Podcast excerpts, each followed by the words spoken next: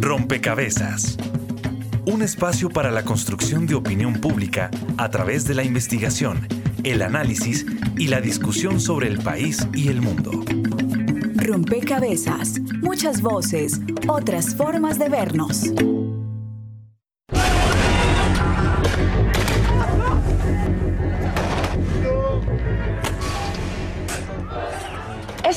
Es la geografía del caos que se está viviendo en América Latina. Más de la mitad de las 16 regiones de Chile están en emergencia desde el 14 de octubre. Se trata del peor estallido social en tres décadas. Lo que se está instrumentando en Bolivia es un fraude gigantesco para robarnos el derecho a la segunda vuelta. Estamos dispuestos a luchar hasta el último. Este país es rico en recursos naturales. Lo que pasa es que se ha empobrecido gracias a la sarta, la cadena de gobiernos corruptos que se han robado para esta vida. Las protestas no ceden en Ecuador. Nos dicen que Correa nos han pagado para que salgamos a las protestas. Eso es mentira. Es mentira. Mi viejo tiene 80 años y trabaja todavía, hermano. Y estoy peleando por él, compadre.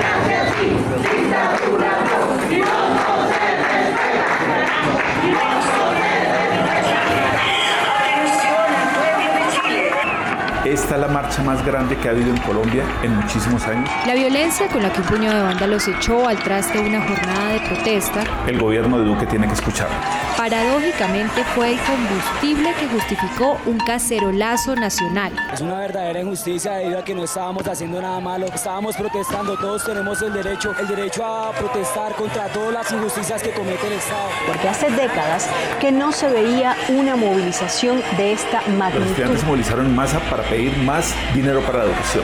En las protestas participan jóvenes, estudiantes, sindicatos, mujeres, organizaciones de indígenas, campesinos. Salieron a la calle libremente a expresar su desacuerdo con la forma de cómo el gobierno del presidente Duque está llevando el país.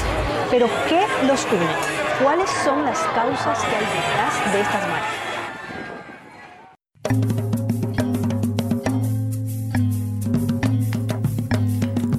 Saludo a todos los oyentes, a todas las personas que se conectan y sintonizan a esta hora rompecabezas, muchas voces, otras formas de vernos.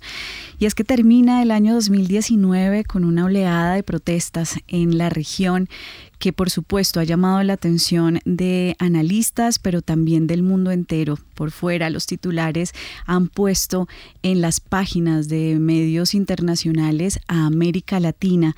Y ese, esa situación, pues eh, distintos analistas la atribuyen a un descontento popular, pero también eh, se ha hablado de crisis económica, de corrupción, de la situación de violencia, es decir, son diversas las eh, condiciones, las causas a las que se les atribuye lo que está pasando. Justamente sobre eso es que queremos hoy en Rompecabezas construir este, este programa, pues brindar algunos elementos para entender qué es lo que está ocurriendo en América Latina, pero también en esa, en esa perspectiva, pues comprender cómo juega Colombia en ese escenario, qué es lo que eh, nos, nos, ocurre a nosotros también, qué es lo que está pasando, cómo se configura este contexto em, de manifestaciones sociales y por supuesto, pues qué, qué, hay más allá y qué se puede hacer para superar esta, este momento de tensión, este momento de ebullición.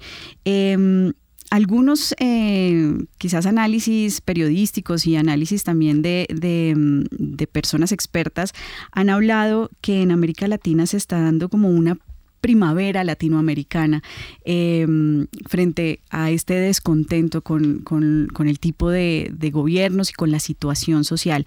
Pues bueno, vamos a construir con ustedes y con quienes nos acompañan en la mesa de trabajo este programa y a entender si realmente nos estamos enfrentando a esa primavera latinoamericana. Bienvenidos entonces, estaremos con ustedes quien les habla, Mónica Osorio Aguiar y hoy en la mesa de trabajo Jenny Castellanos.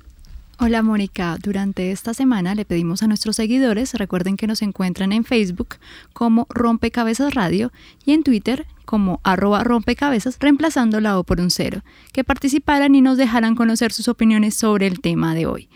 Así que a lo largo de este programa estaremos compartiendo sus visiones sobre el tema y sus respuestas a nuestra encuesta y la trivia. También aprovechamos este espacio para saludar a las emisoras aliadas que nos permiten llegar a diferentes lugares del territorio nacional. Saludos a nuestras emisoras aliadas. Nos escuchan en Putumayo, Nariño, Valle del Cauca, Caldas, Chocó, Antioquia, Córdoba, Atlántico, Tolima, Los Santanderes y en Bogotá. En todo el país a través de la red de Radio Universitaria de Colombia. En Venezuela por el Instituto Radiofónico Fe y Alegría. En América Latina por la Asociación Latinoamericana de Educación Radiofónica ALER y en el mundo entero por javerianaestereo.com y SoundCloud como rompecabezas-programa-radial. Bien, y así como son claves las visiones de quienes nos siguen a través de las redes sociales, pues las, eh, los análisis de quienes nos acompañan en la mesa de trabajo son fundamentales para la comprensión de cada uno de los programas, de los temas que ponemos sobre la mesa. Hoy eh, Miguel García Sánchez nos acompaña, él es codirector del Observatorio de la Democracia de la Universidad de los Andes.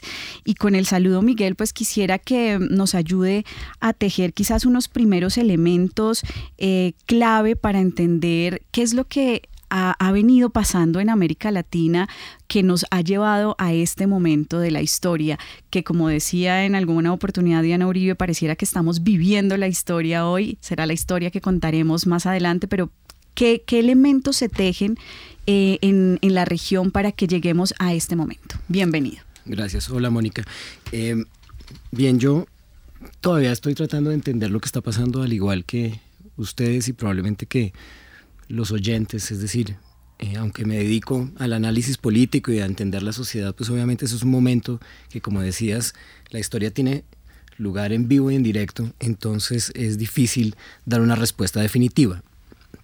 Mira, yo, yo llamaría la atención sobre varias cosas. Em, lo primero, sin duda, creo yo que hay que, como muchos han dicho, mencionar, pues hay unas condiciones estructurales eh, que probablemente están detrás y que tienen en común algunos de los países latinoamericanos, que hoy se manifiestan en las calles, em, que tienen que ver con, por ejemplo, dinámicas de exclusión social, eh, no necesariamente porque la clase media chilena sea más grande que la de otros países latinoamericanos o que la clase media colombiana ya sufrió un, proceso de expansión no quiere decir que en ese proceso no persistan exclusiones reales y simbólicas que son importantes.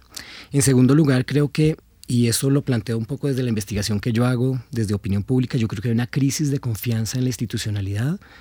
En un análisis de información de encuestas de opinión pública, sin duda quienes se manifiestan, por ejemplo, en Colombia, son personas eh, que si bien están muy interesadas en la política, desconfían de las autoridades públicas, del presidente, etc. Entonces hay una crisis de confianza eh, que motiva a los, a los, ciudadanos a manifestarse.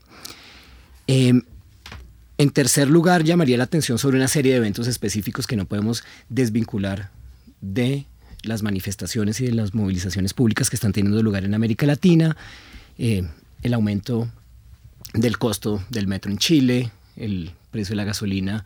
En Ecuador, em, el contexto electoral, digamos, en donde la OEA habla, digamos, de manipulación electoral, la oposición amplifica esa voz y la respuesta de Evo, Morales, pues, eh, es parapetarse un poco y negar lo que está pasando en, sus narices. Em, y lo que pasa en Colombia digamos, con un cambio de gobierno, en la implementación del acuerdo de paz. Entonces no podemos desvincularlo de algunos eventos específicos y adicionalmente un poco de la respuesta de los gobiernos, porque yo creo que eh, el excesivo uso de la fuerza en Chile, sin duda, por ejemplo, ha atizado la situación em, de, caos que realmente eh, han enfrentado. Y sin duda yo creo que habría que ya hablarla de un efecto de demostración. Es decir, em, yo no creo que lo que sucede en Colombia podamos pensarlo exclusivamente a partir de los factores domésticos, sino también de cómo la ciudadanía está siendo testigo de movilizaciones que están generando un impacto muy fuerte y lo ve como una posible oportunidad. Y el, violador en tu camino, el, digamos, este performance que se ha difundido prácticamente por todo el mundo, yo creo que es, es una pequeña manifestación de cómo eh, lo que estamos viviendo también está asociado a ese efecto de demostración. Usted nos deja en un momento, digamos, en un, en un punto de análisis bien interesante y es eso que no solamente está pasando aquí, que no solamente está pasando en la región, sino que está pasando en otros hemisferios y que quizás efectivamente tenga unos efectos concretos eh, en lo que vemos.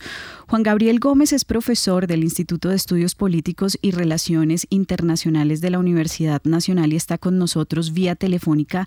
Y Juan Gabriel, quiero dar la bienvenida un poco con, este elemento que nos deja Miguel eh, sobre cómo eh, este contexto latinoamericano dialoga con lo que está pasando en el mundo y qué efectos pues tiene también eh, en esa relación quizás con, con, la economía mundial, con las situaciones más políticas de otros hemisferios.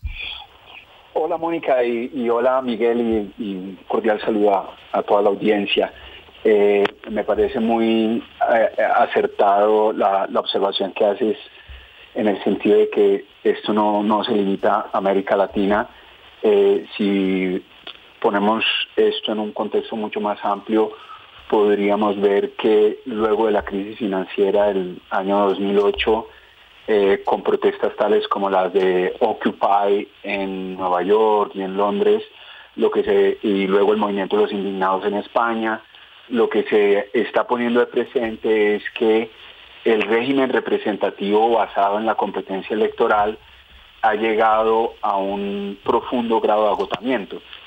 Lo que mencionaba Miguel eh, anteriormente, que no, no solamente el latinobarómetro, sino también eh, la encuesta mundial de valores, el eurobarómetro, muchísimas encuestas alrededor del mundo están mostrando una profunda crisis de confianza en las instituciones formales como eh, el Congreso, los parlamentos y también en los partidos políticos. Y eh, en mi opinión, esto tiene que ver con el hecho de que eh, el régimen representativo de competencia electoral está profundamente distorsionado, que la competencia electoral promueve una competencia fundamentalmente entre facciones que no conduce a que los intereses de los diferentes eh, conjuntos de la sociedad estén adecuadamente representados y eh, eso da lugar a la puesta en marcha de una serie de políticas que favorecen sesgadamente a unos, perjudican grandemente a otros y hacen que esos que están excluidos, marginados, procuren eh, expresar esas demandas y lo hagan a través de mecanismos no formales, a través de la protesta callejera. Entonces el caso de los chalecos amarillos es en Francia es eh, bastante significativo. La explosión de los movimientos populistas en Europa también es eh, indicativa de esta, de esta profunda distorsión de, la, del, régimen representativo de, competencia electoral. Y aunado a eso está indudablemente el hecho de que América Latina es una de las regiones más desiguales del mundo.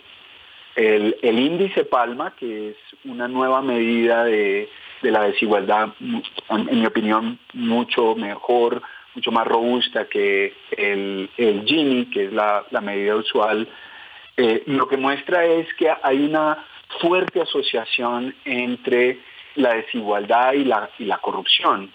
En Europa el, promedio del índice Palma está como entre 1 y 1.5. En América Latina está es casi en el doble. Entonces lo que tenemos es una, una región profundamente dividida donde en algunos países algunos empresarios políticos, por llamarlos de alguna manera, es decir, por referirme a la gestión política que realizan algunos líderes, da lugar a que eh, se exprese de una manera muy fuerte estas demandas de cambio. Eh, pero pues, no se expresan en toda la región de la misma manera justamente porque las dinámicas en, cada país son muy distintas. Brasil es un país muy desigual, pero lo que está viviendo Brasil en este momento es una regresión democrática luego de eh, la debacle por corrupción del, Partido de los Trabajadores y el ascenso de Jair Bolsonaro. Pero en el caso de Chile y de Colombia es muy claro que hay una fuerte relación entre la exclusión económica y la forma distorsionada en la cual funcionan las instituciones políticas. Y Juan Gabriel nos dice competencia electoral que no representa a la ciudadanía. En ese caso, eh, le hicimos la pregunta a nuestros usuarios en Facebook, ¿por qué cree que se están dando las movilizaciones en América Latina? Franklin Ramírez Castro nos contestó, cito, Sencillo, una clase dirigente de izquierda y derecha corrupta. Eh, Miguel, ¿cómo se puede analizar quiénes son los protagonistas de estas jornadas de protesta? Bueno, en el caso colombiano creo que, representan a distintos, infinidad de sectores, hay infinidad de demandas, pero, pero si algo tienen en común quienes han salido a marchar, yo creo que, y en eso yo, yo plantearía un, elemento adicional particularmente para el caso colombiano, probablemente puede ser similar en el caso boliviano, es que a lo que, a lo que planteaba Juan Gabriel en relación a esta crisis del régimen eh, de democracia representativa y a la crisis de confianza de los ciudadanos en el andamiaje institucional, yo creo que no podemos, en el caso colombiano, abstraerlo de, un proceso reciente de una profunda polarización política. Em, quienes participamos de algunas de estas movilizaciones, particularmente, por ejemplo, la del 21 de noviembre, era evidente que, el menú, el panorama de reivindicaciones era supremamente amplio, desbordaba eh, muchísimo pues, las demandas de sus organizadores, digamos, del movimiento sindical, pero yo creo que sí tienen como una oposición muy clara a un gobierno, eh, digamos, enmarcado en lo que podríamos llamar el campo político uribista, un campo político en transformación, digamos, incluso por la misma devaluación de la imagen de, su líder, de, de Álvaro Uribe, pero que sí parte en dos el panorama político colombiano. Yo creo que, yo creo que eso tiene en común. Eh, basta escuchar algunas de las, de las arengas y probablemente la única arenga en común tiene que ver con justamente con Uribe. Entonces yo creo que yo creo que eso nos da una pista un poco de lo que está detrás, eh, a pesar de que el panorama de, de, demandas es muy, es muy variado. Bueno, vamos a escuchar em, eh, a lo largo del programa algunas descripciones de lo que viene ocurriendo en Centroamérica, en Sudamérica y en Colombia. Escuchemos esta descripción, este análisis sobre lo que pasa en Centroamérica. Desde el 18 de abril del 2018, los universitarios nicaragüenses iniciaron una serie de protestas inconformes con la manera en que el gobierno atendió una emergencia ambiental.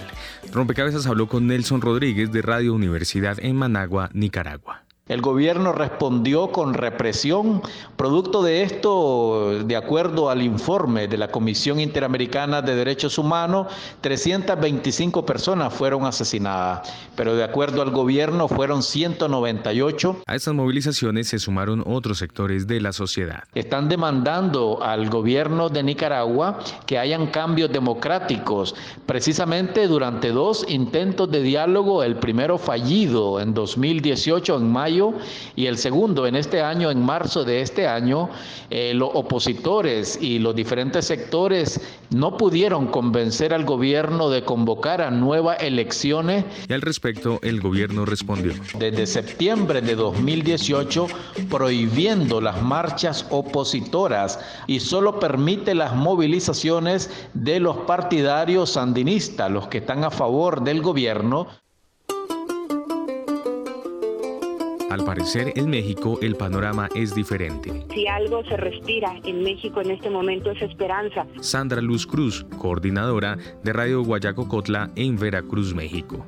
Su palabra muy precisa es una frase de campaña que dice primero los pobres. El hecho también de combatir directamente a la corrupción y estar haciendo un esfuerzo para que ese combate eh, tenga frutos, también es parte de lo que la gente ve con muy buenos ojos. Sin embargo, el gobierno tiene sus contradictores. Porque en México literalmente hay narcoestados, hay estados que son gobernados por el narcotráfico que han sido rebasados por completo. A pesar de ello, la confianza es generalizada en México.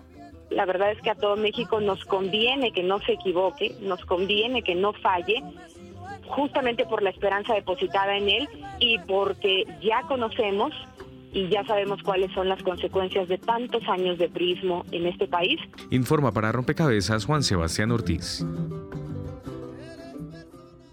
Escuchábamos la nota sobre Centroamérica y en nuestra trivia de Twitter le preguntamos a nuestros usuarios a qué se deben las movilizaciones que, están, que se están llevando a cabo en América Latina. Políticas económicas 47%, violaciones de los derechos humanos 30%, falta de gobernabilidad 23%.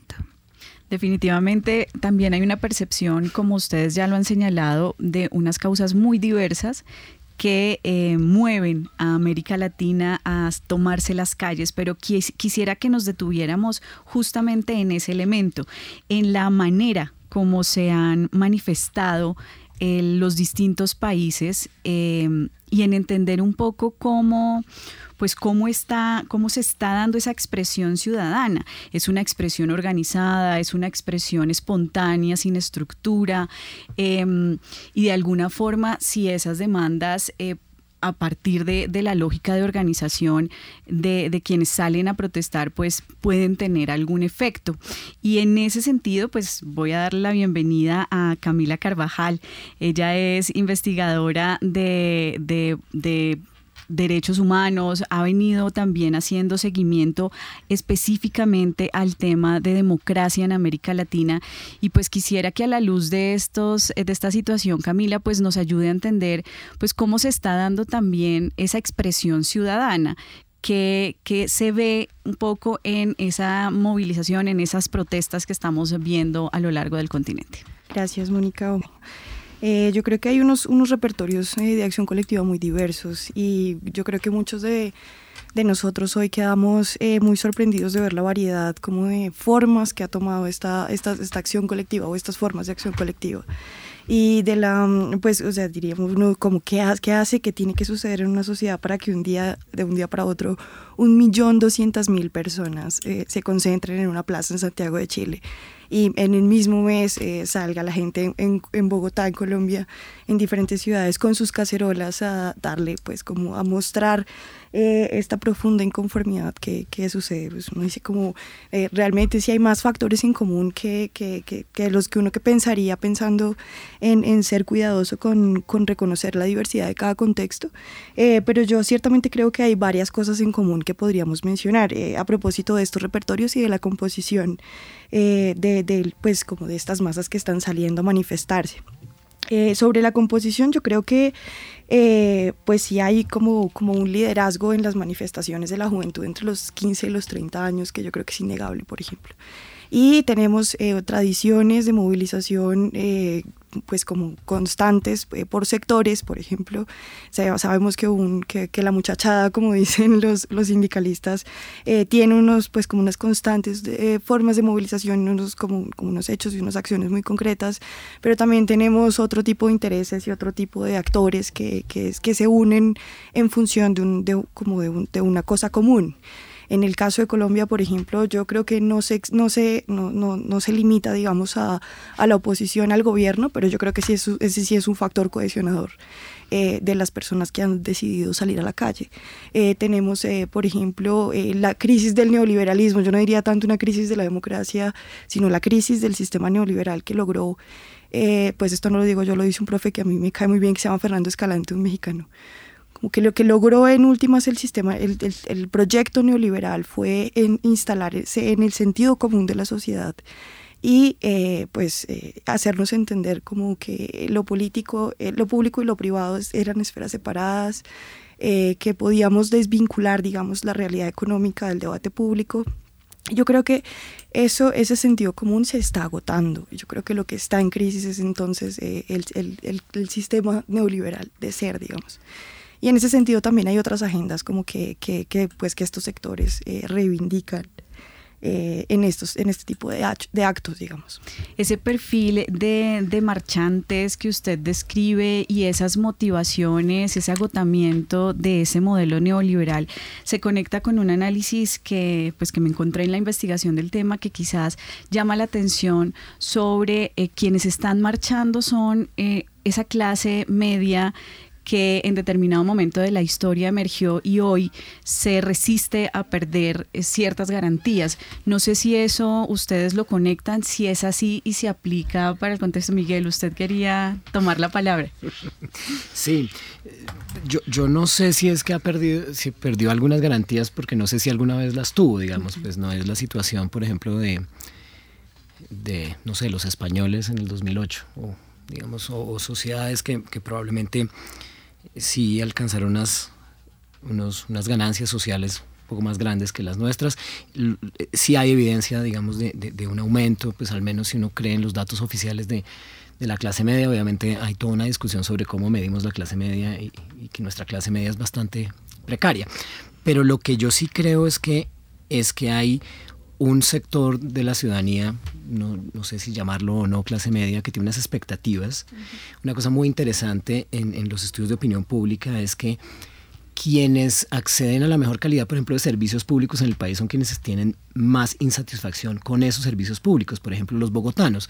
Y entonces ya no es suficiente decirle a ciertos sectores de la ciudadanía, pero es que mire lo que ustedes han alcanzado en comparación con sus conciudadanos de Chocó, digamos, ese, ese ya no es, digamos, esa, esa narrativa no funciona porque hay unas expectativas mucho más grandes por parte de sectores ciudadanos que probablemente están más empoderados eh, y, y, esperan mucho más del Estado, pero al mismo tiempo, como lo mencionábamos anteriormente, desconfían profundamente de la clase política y de las instituciones, de las instituciones públicas. Entonces de ahí un poco aparece una suerte de parado Juan Gabriel, eh, en este mismo sentido de entender quiénes son los que se están tomando las calles, ¿cuál sería su análisis, su reflexión?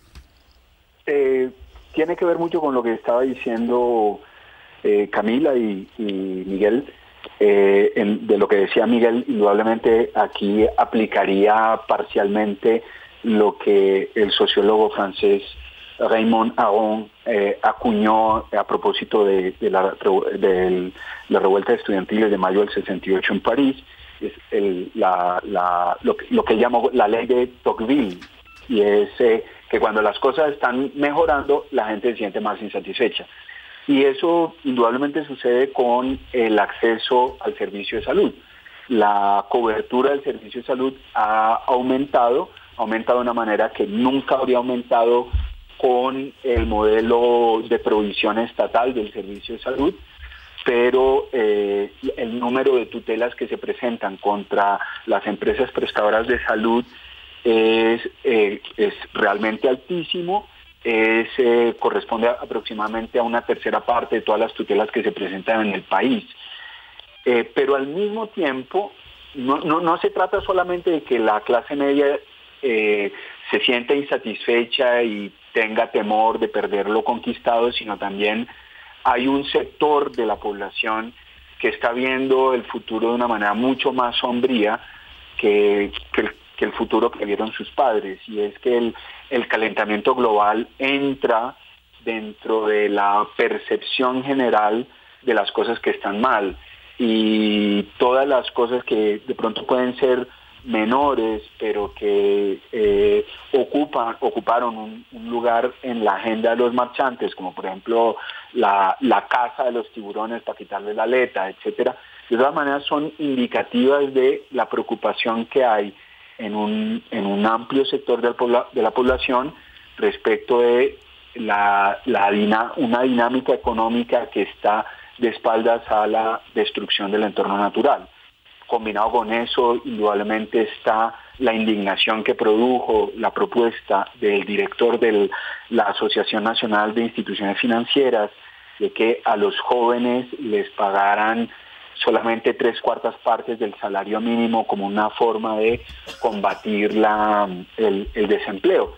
Entonces, eh, hay, hay como una conjugación de distintos factores yo de todo insistiría en que no es solamente el neoliberalismo, sí, el, neoliberalismo es, es, una de las cosas que uno de los de las políticas que se están confrontando.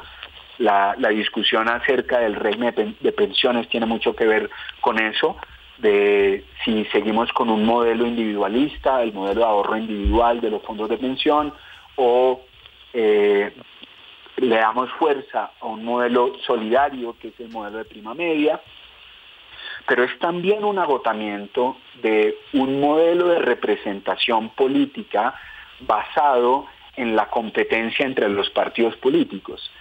es muy interesante ver que los líderes de los diferentes partidos políticos eh, han mantenido como una cierta cautela con respecto a la vocería del paro y que no hay una conexión orgánica entre los líderes del paro y los partidos políticos. Eh, no hay ningún partido oposición que esté capitalizando eh, esta movilización política. El, el, candidato que tratara de hacerlo sería inmediatamente tachado de oportunista. Y si bien eh, Sergio Fajardo ha mostrado la cara en algunas movilizaciones y, Petro también, y, un sinvergüenza como Ernesto Samper tuvo el descaro de estar en la marcha del 21 de noviembre y también estuvo allí Humberto de la Calle, etcétera, no hay realmente una conexión orgánica entre partidos políticos de oposición y líderes, líderes del paro, justamente porque lo que se está poniendo en evidencia es que hay una una profunda desconfianza eh, hacia las instituciones representativas y hay eh, implícito en todo ello, pero de una forma no articulada, una demanda de un nuevo modelo de representación. en, mi opinión, y ese es justamente el tema de un artículo mío que sale ahora en la revista Análisis Político, lo que está en juego es la discusión de un nuevo modelo de representación política. Eh, desde hace ya varios años está en la agenda una, un nuevo modelo de democracia representativa basado en la selección aleatoria, en el sorteo, como una forma de, hacer que la representación política represente efectivamente a los ciudadanos y no que tengamos una, una representación sesgada que da lugar a políticas sesgadas que favorecen a unos en perjuicio de la, gran mayoría. Bueno, ustedes han dejado muchos elementos de análisis eh, sobre Colombia que parecen también estar leyendo la región y sobre los que puede haber muchas coincidencias. Em, vamos a sumar esta descripción de lo que ocurre en Sudamérica y volvemos a rompecabezas porque, bueno, Colombia será eh, un asunto particular de análisis. De repente, América Latina entró en caos. En apenas unos meses, la región vio como Perú, Ecuador, Chile y Bolivia entraron en fuertes crisis políticas marcadas por protestas.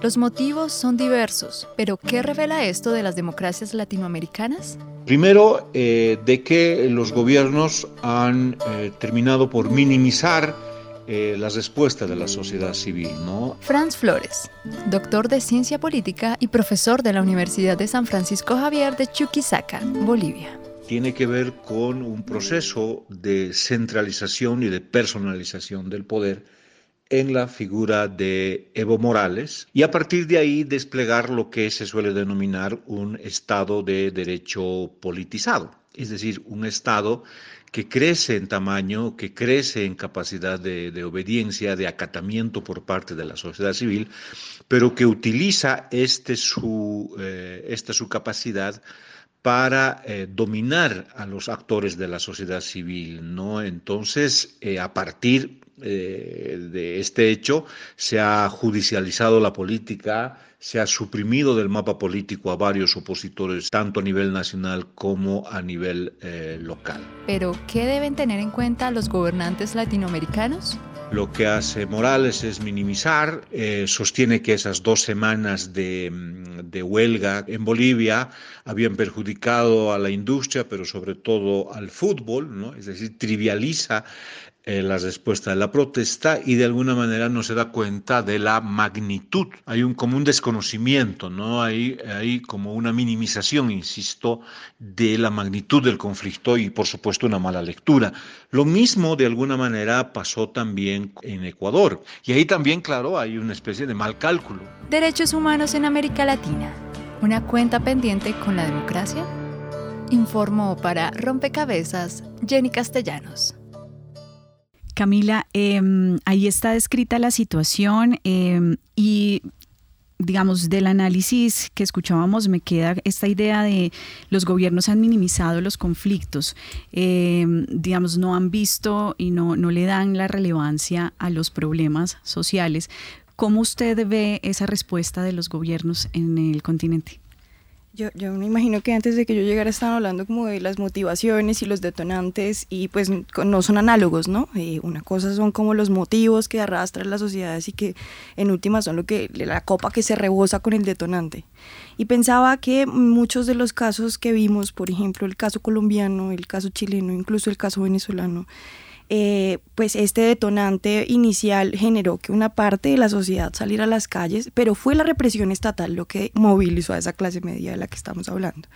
Digamos, inicialmente eh, salen los, los indígenas eh, ecuatorianos como diciendo nosotros no vamos a permitir que nos quiten el subsidio sobre la gasolina, pero gracias a la represión, digamos, de, del, del, régimen, del, gobierno del gobernante, digamos, más bien, eh, que, que, pues ya también lo mencionaban más, más temprano, eh, creo que en, el, profesor, el profesor boliviano, eh, estos, estos regímenes pues se vuelven autoritarios, hay como una tendencia, digamos, también que pues volvemos a votarle a estas personas que, que nos prometen la seguridad y nos prometen como la, la, gobernabilidad, digamos, en términos de orden público. Entonces, ciertamente esa represión estatal es lo que genera un escalamiento, pues esto es una opinión personal lo que genera es escalamiento y lo que en últimas es lo que amplía la agenda a otro tipo de motivaciones que no necesariamente eh, este, fueron alteradas aquí recientemente con ese detonante, pero que sí demuestran esta sensación de inconformidad eh, social. ¿Qué es lo que sucede? Pues que en últimas esa, esa inconformidad eh, que tiene la gente a propósito de estas cosas que están mal y, están, y vienen estando mal hace un montón, pues son un síntoma, digamos, como de, de, de, como de soberanía moral, por decirlo de alguna forma porque, porque la gente dice, bueno, listo, sí al crecimiento económico, sí digamos a la regulación del mercado, porque igual es el Estado quien se encarga de estas cosas técnicamente, porque la ciudadanía y el Estado tienen una otra edad, digamos, en esta manera en la que la democracia realmente existente existe, por decirlo de alguna forma, eh, pero con derechos laborales. Sí, pero con acceso a la salud.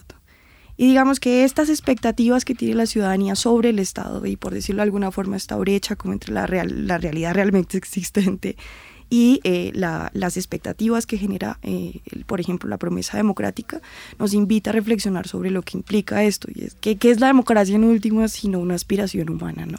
Eh, algunos de los elementos que se han eh, tejido en, este, en esta conversación hablan de esa polarización, esa desconfianza con la clase política, la desconfianza también con la institucionalidad, em, una insatisfacción quizás de una clase media. Em, se habló también de, la pobreza como un motivador, de em, una, un, sector de la población que ve un futuro sombrío producto del calentamiento global, de la crisis ambiental, una crisis de gobernabilidad, un agotamiento de los modelos de representación política. Y bueno, alrededor de esto cerrábamos este bloque de análisis con una reflexión sobre... Em, pues lo que significa también la represión o la respuesta violenta de los eh, gobiernos o de los gobernantes como eh, un motivador o incentivo a la acción violenta también, a la, a la incremento, digamos, de la violencia en estas manifestaciones.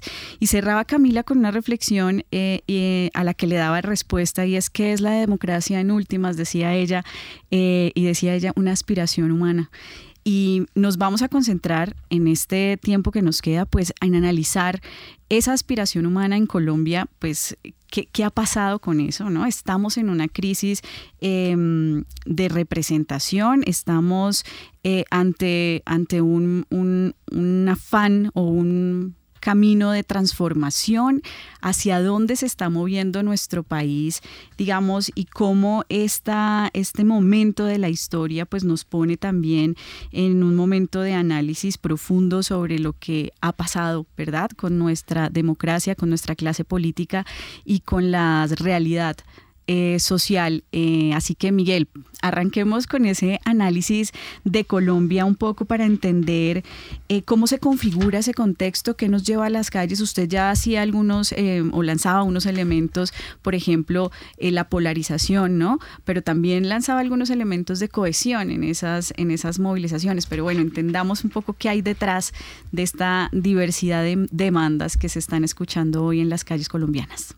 Bueno, si pensamos en, digamos, en las transformaciones o en lo que podríamos decir la evolución o la trayectoria que ha tenido la democracia colombiana en, los años recientes y, hacia dónde va o cuáles son las expectativas de la ciudadanía, yo creo que hay, sin duda yo haría eco a lo que Juan Gabriel ha planteado anteriormente y, y haría el esfuerzo o el ejercicio de identificar cuáles son los, las, las, manifestaciones de esa crisis de representación. Entonces venimos, digamos, yo no creo que pues, podamos entender esto sin, sin, reconocer de dónde venimos, ¿no? de un modelo obviamente eh, articulado en una coyuntura crítica muy importante en la historia política del país, sin duda que fue el, el, Frente Nacional y posteriormente eh, la transformación que se da en la Constitución con la Constitución de 1991 centrado en torno a, a dos grandes partidos desde 2012 esos dos grandes partidos empiezan, digamos, a hacer, a colapsar de manera mucho más rápida. Venían de, un proceso de debilitamiento sin duda, sin duda muy fuerte. Y eso se manifiesta en, un alejamiento de la ciudadanía de los partidos, es decir, en, solamente dos de cada diez colombianos se identifican con un partido político.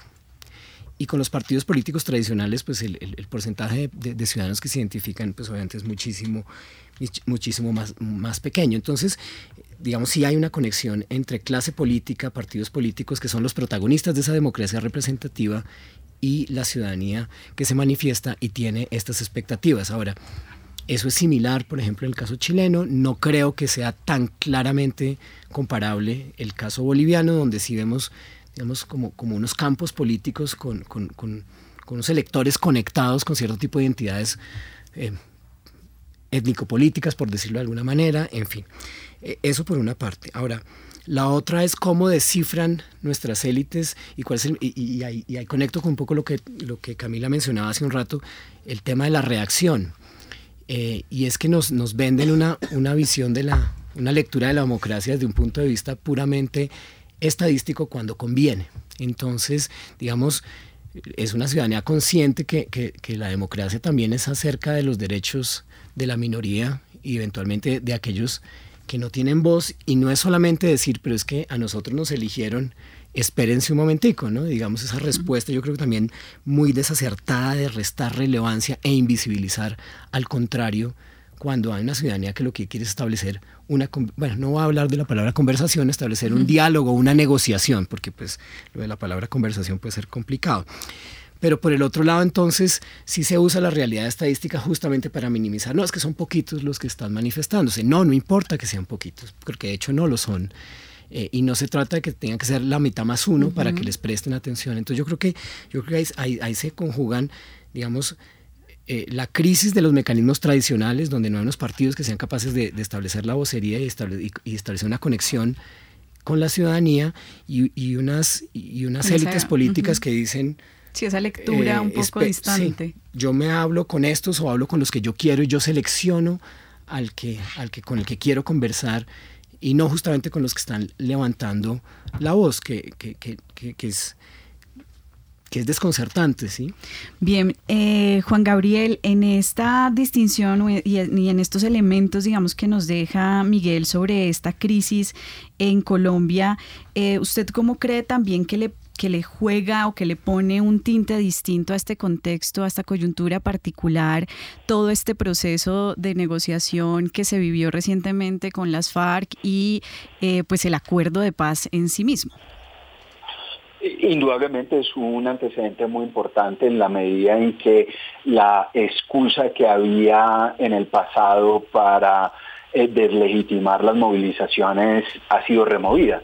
Entonces, si bien se sigue usando un discurso que yo lo he visto en, redes sociales, eh, en, miembros de mi familia que están eh, bien a la derecha, que eh, utilizan términos como comunistoide, mamerto, etcétera, realmente es muy difícil aplicarle esa etiqueta a la reina de belleza de Colombia, María Fernanda Aristizábal, que convocó al paro, a Carlos Vives, a Santiago Cruz, a, un a Totola Momposina, a un montón de figuras que han estado en la palestra convocando al paro. Entonces, ese, eh, al agotarse esa descalificación de quienes se movilizan, indudablemente estamos en, en un contexto muy favorable, muy propicio y tenemos que darle las gracias a las FARC, como le tenemos que dar las gracias a los paramilitares que se desmovilizaron, a, aquellos líderes que eh, por iniciativa de la Comisión de la Verdad, eh, líderes de, las autodefensas y de la guerrilla, se dieron un abrazo y dijeron no más por, la, por el camino de la violencia, no podemos seguir eh, eh, toda la lucha tiene que ser pacífica. Ese es un antecedente muy importante.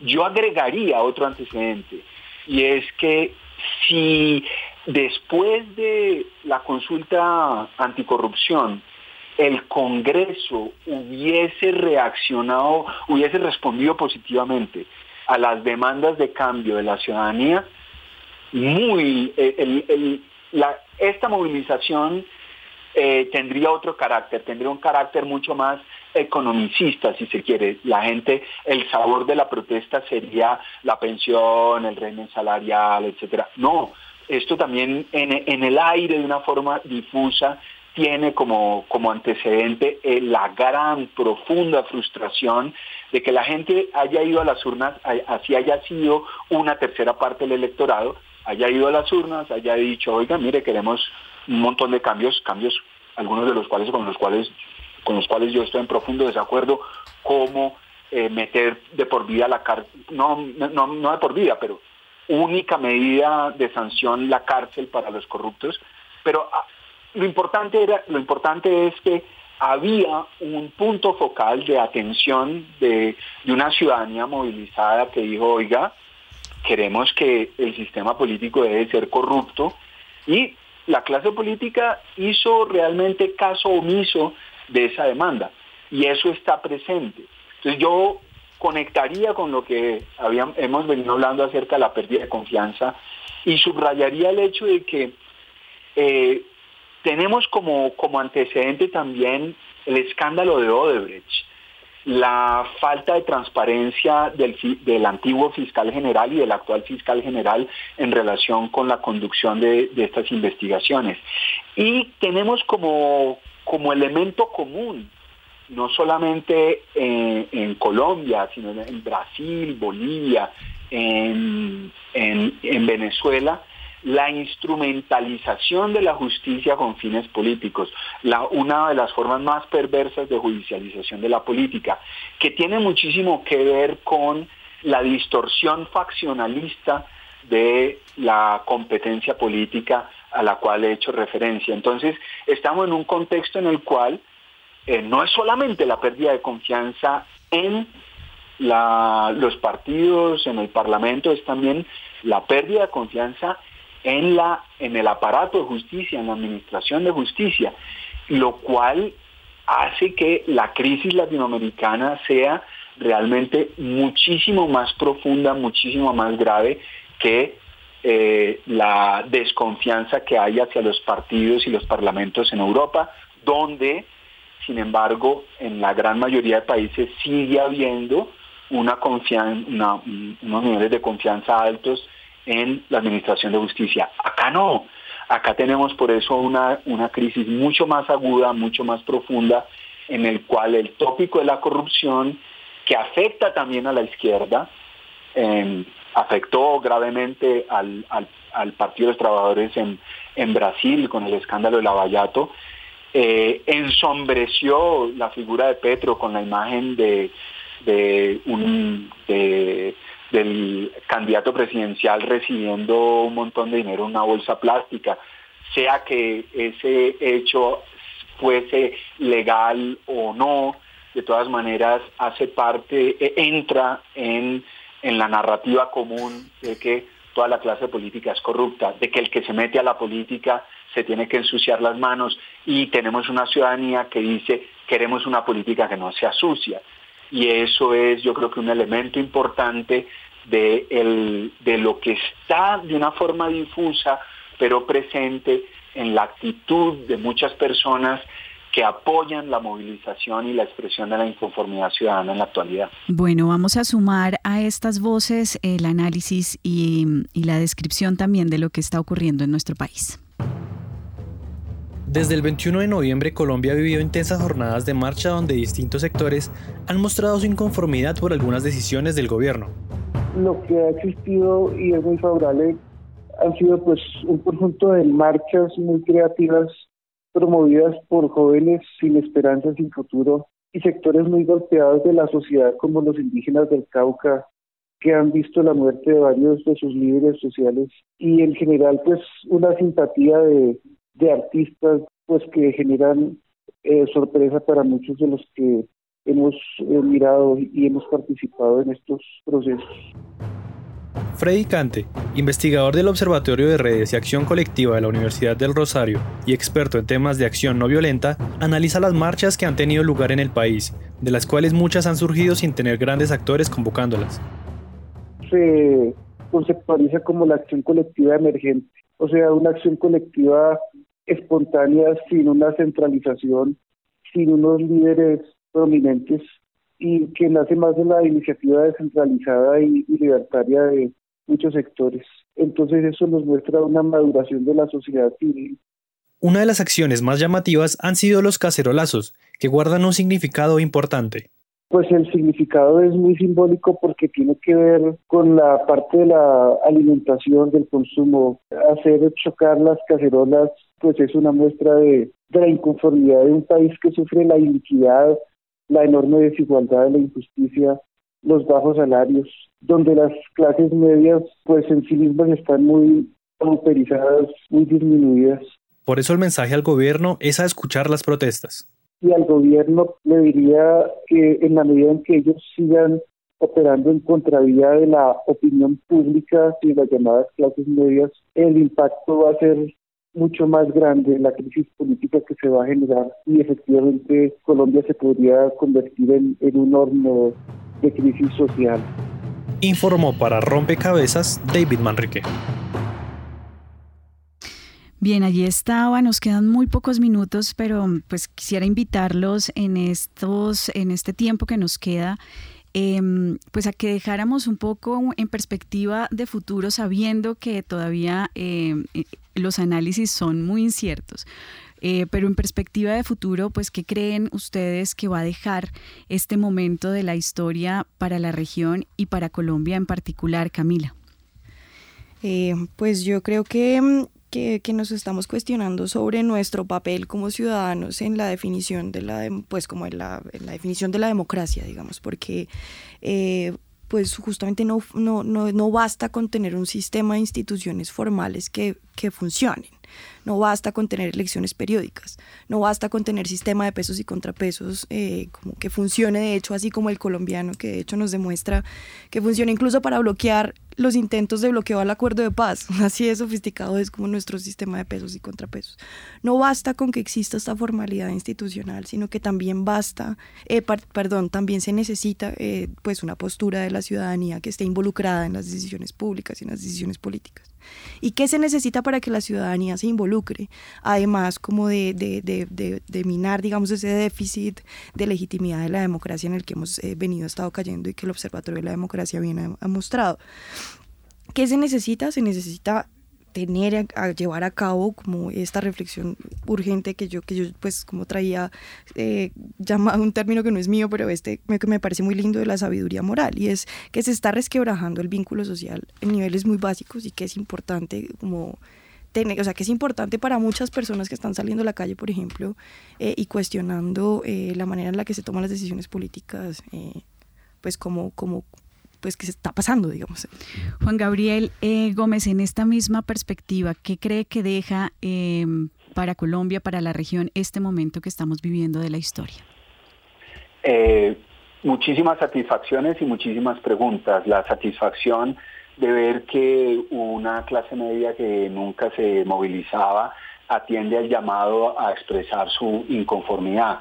Muchísimas preguntas en términos de eh, la, las regresiones que, yo, que, que, a mí me parecen muy, muy preocupantes.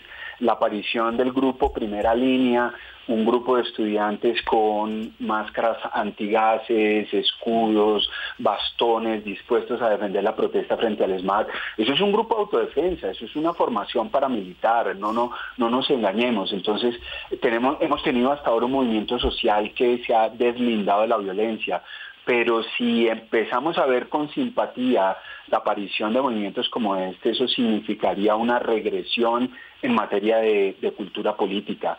Hay también una gran pregunta acerca de cómo vamos a construir el diálogo que se ha convocado.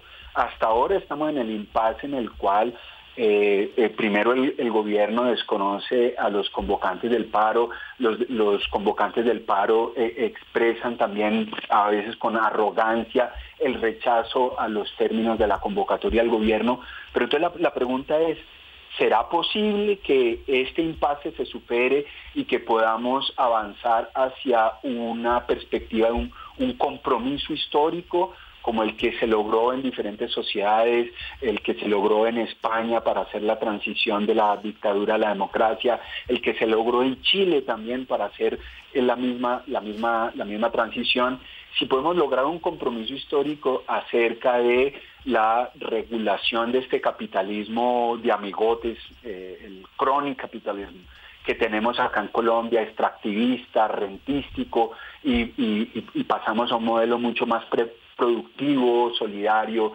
respetuoso de la naturaleza y con una mejor representación política, o si seguimos empantanados en liderazgos agresivos, confrontacionales, que eh, impidan eh, llegar a un acuerdo que supere la crisis. Entonces, ahí hay una gran pregunta. Miguel, y en esa misma línea con usted terminamos esta ronda de análisis. Bien, voy a ser lo más sintético posible. Yo creo que nos deja si bien una ciudadanía empoderada, capaz de manifestarse, lo cual, lo cual es muy positivo, eh, que tiene una capacidad también de, de, articular eh, sus intereses y, de hacerlos sentir claramente, deja también una profunda crisis de confianza. Es decir, si hablábamos de que el punto de partida era una crisis de confianza, yo creo que aquí se ha profundizado un poco la crisis de confianza. Yo creo que aquí, por ejemplo, la policía de Colombia quedó en una situación terrible frente a la ciudadanía eh, venía perdiendo confianza, pero yo creo que, le va a tomar muchos años recuperar los bajos de niveles de confianza que tenía.